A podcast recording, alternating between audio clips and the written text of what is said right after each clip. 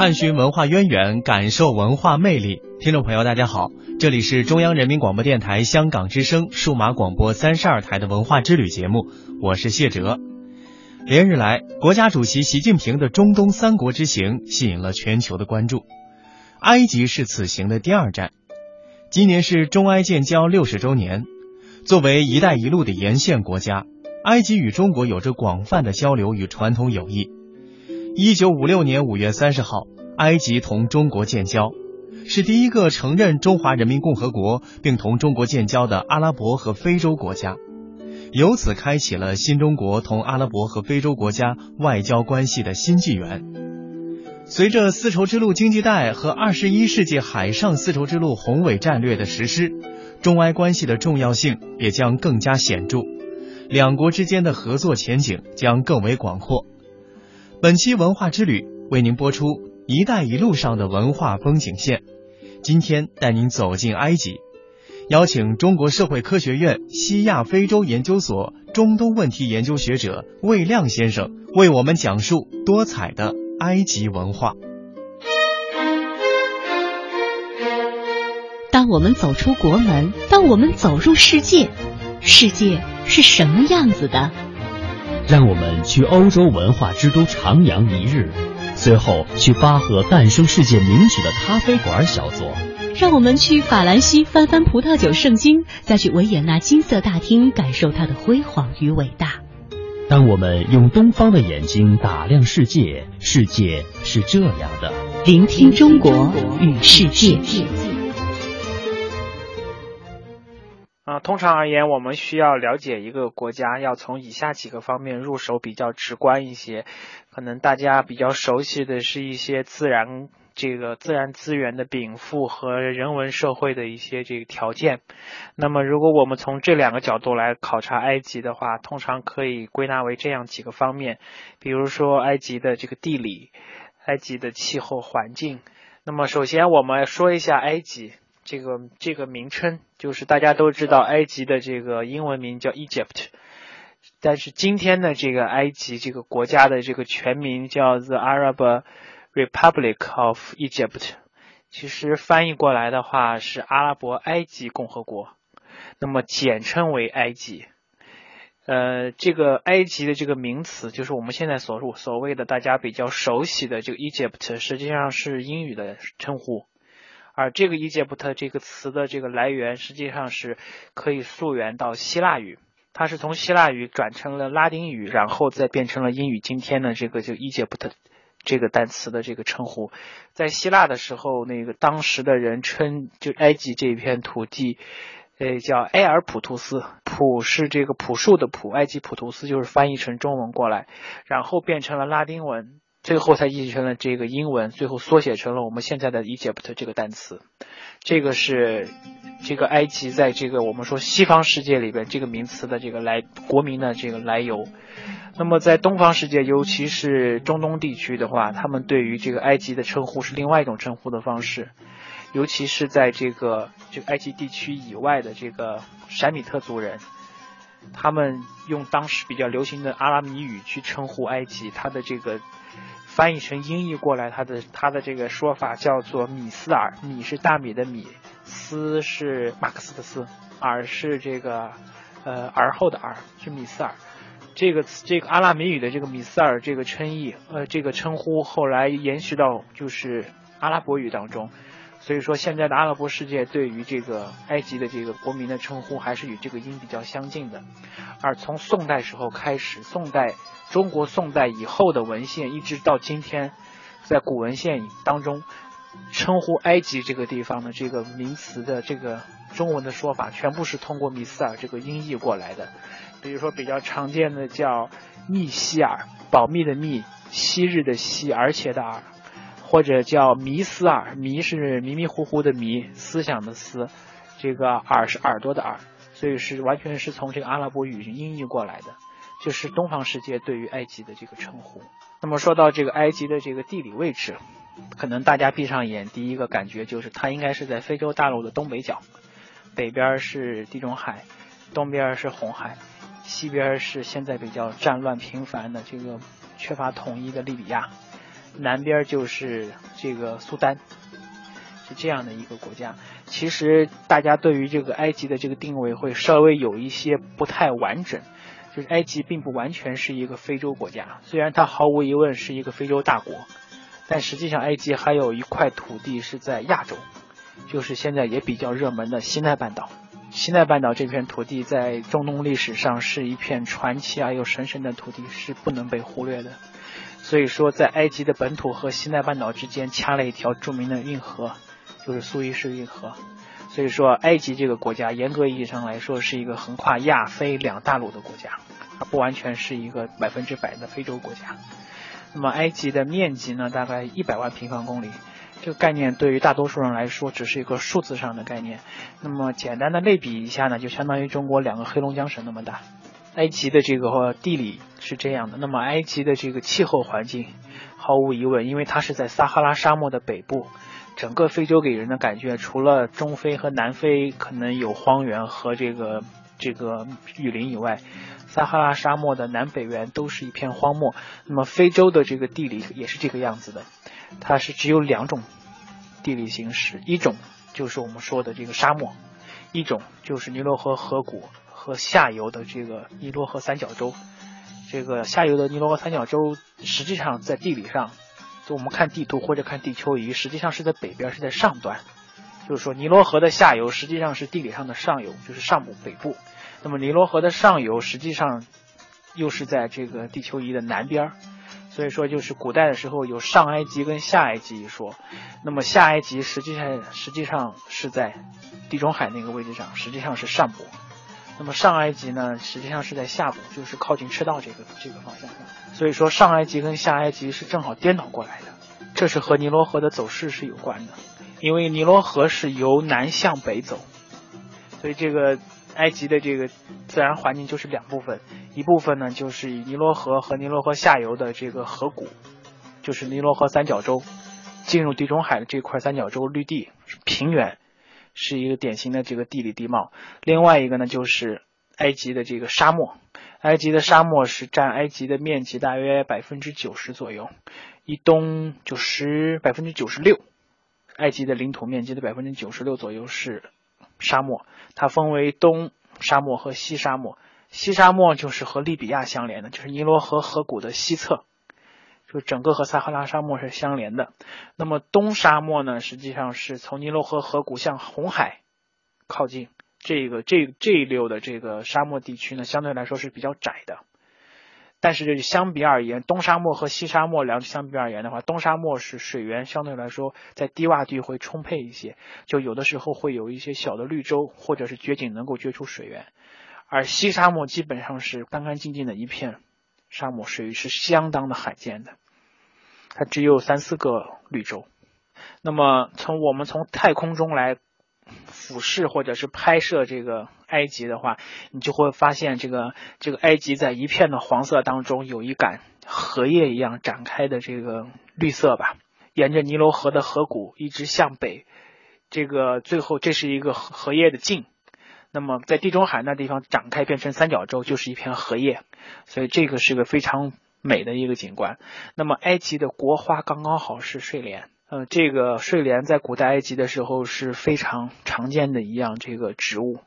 也是这个男女中男女求爱的一个非常重要的一个信物。那么到了近代以来的话，这个睡莲的数量相对来说就比较稀少了。所以在这个古埃及的这个建筑当中，经常能看到这个睡莲的一些图案，包括壁画当中。这个是埃及的这个地理。那么气候也自然而然分成两种，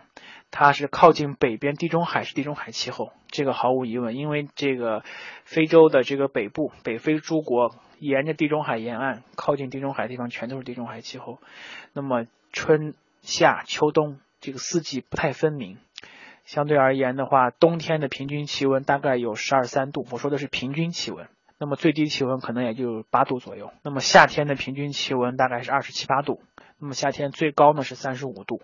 所以说的话，这个温度相对来说，对于南方的中国人而言的话，还算是或者说是可以接受的。这是我说的是尼罗河的下游这个三角洲地区，那么前面我说的东安东沙漠和西沙漠的话，这两片地区的平均的温度都是三十五度以上，相当的酷热干燥，全年无雨。所以说，这个是埃及非常独特的这个自然地理环境，就是有了这条大河，作为世界四大河之一，尼罗河，它就养育了整个古埃及的文明。探寻文化渊源，感受文化魅力。中央人民广播电台香港之声，文化之旅。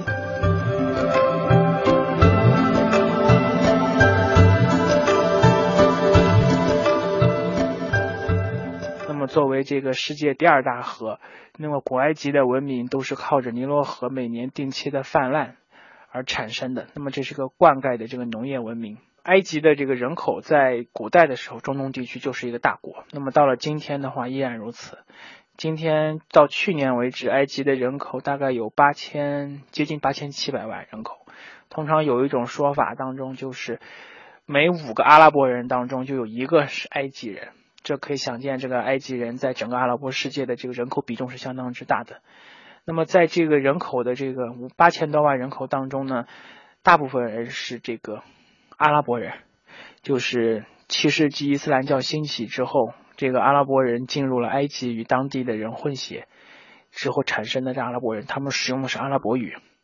那么还有少部分人在宗教信仰上和语言上和这个阿拉伯人有所区别。那么有些犹太人，还有一些科普特人。这个科普特人呢是个非常独特的一个民族。科普特人呢，他实际上是原生态的古埃及人。他们在肤色、在基因上和古埃及时代的壁画里的那些埃及人是一样的。他们在古埃及的这个多神教灭亡之后，就经历希腊化时代以后，包括罗马时期以后，他们后来就转而接受了基督教。所以今天的这个科普特人是一个信仰着基督教的族群，保留了这个原生态的这个古埃及人的基因。和现在普遍的这个，但多数的这个阿拉伯的阿拉伯人逊尼派的这个埃及人是有所区别的。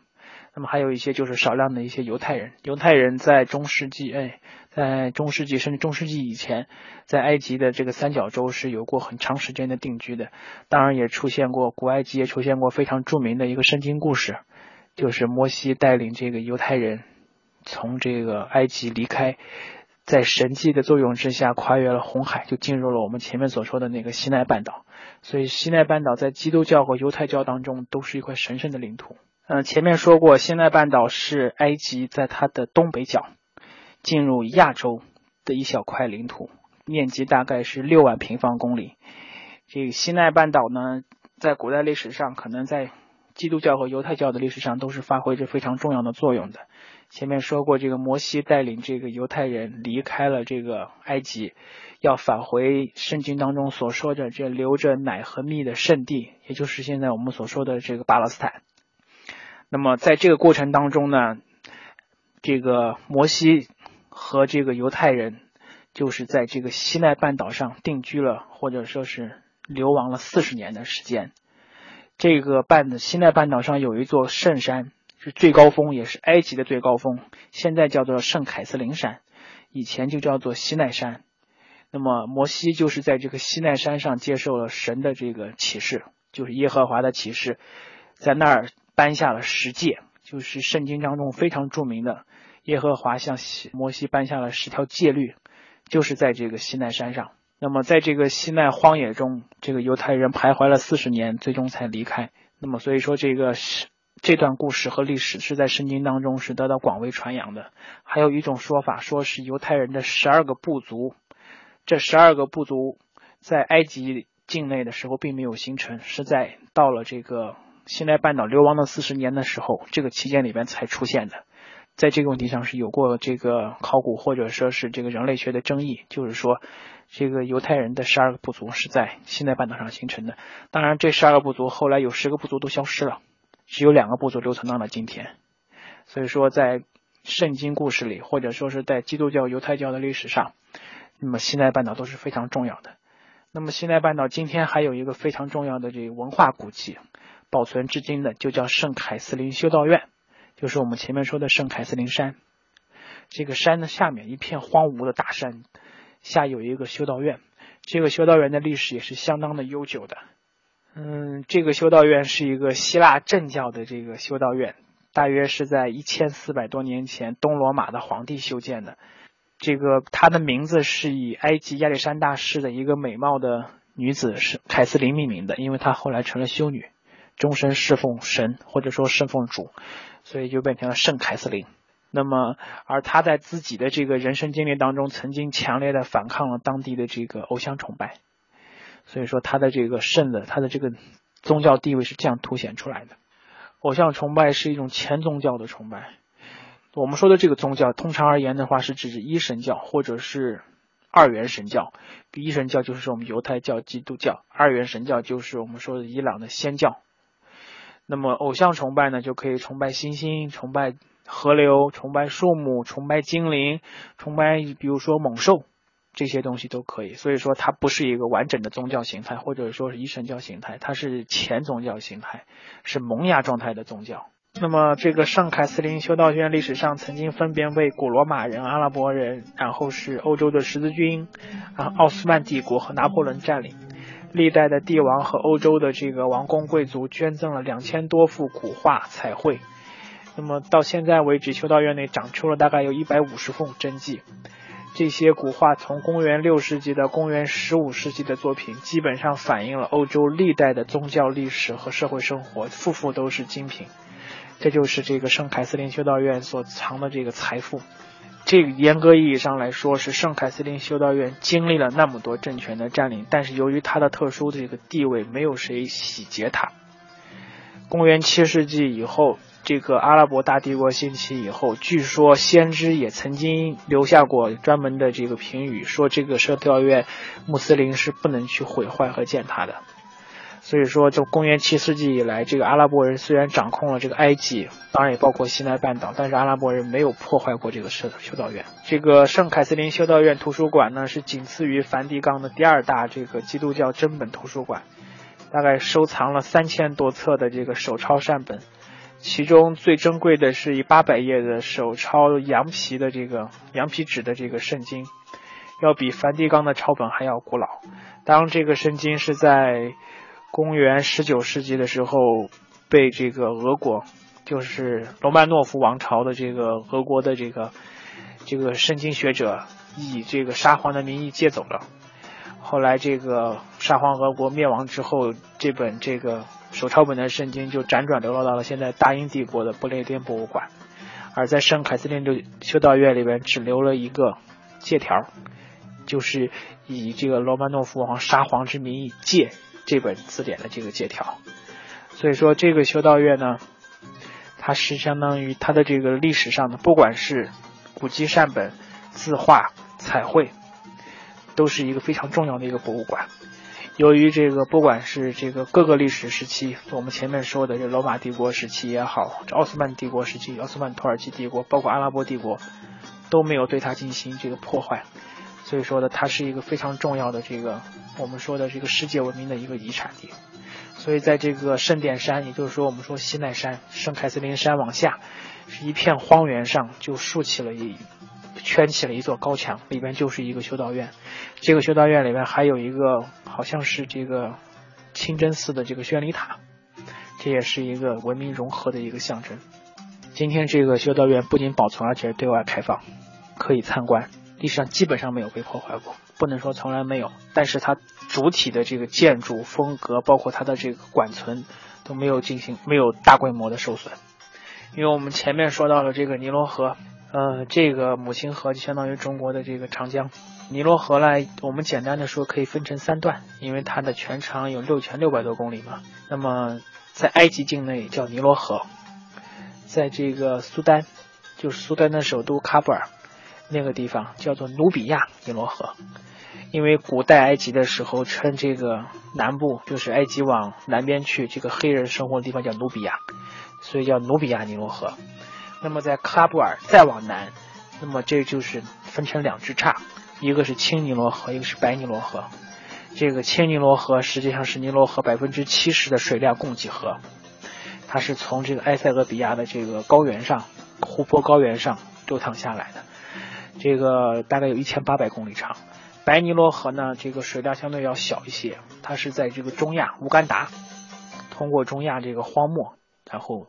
流向了这个现在的这个苏丹，在苏丹首都喀布尔这个地方汇合。所以它实际上这个尼罗河是分为三段，就是埃及一段，这个。苏丹到喀布尔中间是一个努比亚尼罗河，然后分成两支，一个是青尼罗河，一个是白尼罗河。那么还有一个非常有特色的这个旅游景点，就是青白尼罗河汇合的这个地方。由于这个青尼罗河它是这个褐色的水。比较浑浊，它的水位比白尼罗河大概要高五五米左右，所以在喀布尔这个这个河段大概有十多公里的这个青白尼罗河是分开的，一边是比较浑浊的呈褐色的青尼罗河，一边是比较清澈的呈淡蓝色的白尼罗河，就像两条彩带一样并行，所以这也是一个非常著名的自然景观。那么这青白尼罗河一直流经，从南向北进入到这个埃及的境内。最后在地中海的这个地方汇合冲击成了这个尼罗河的这个平原，也成为这个埃及农业的主产区。这就是这个我们通常所说的这埃及的尼罗河。那么埃及的大城市，今天这个埃及共和国的大城市基本上都是散布在这个尼罗河三角洲。比如说大家比较知名的开罗，就现在的首都，然后还有塞德港，还有亚历山大港。这个港口是在亚历山大东征的时候就建立起来的。这都是埃及前三位的大城市，都是在这个三角洲地区。尼罗河河谷和三角洲地区大概是占这个埃及领土面积的百分之四，但是它大概聚集了埃及百分之九十五左右的人口，所以是高度密集、高度集中的。你们今天如果去开罗的话，你就会觉得这个到处都是人声鼎沸，就是非常喧哗，因为当地没有这个这个红绿灯，就说按喇叭是。交通必须的一项这个事业，所以，但如果你从开罗返回北京的话，你会觉得北京特别安静。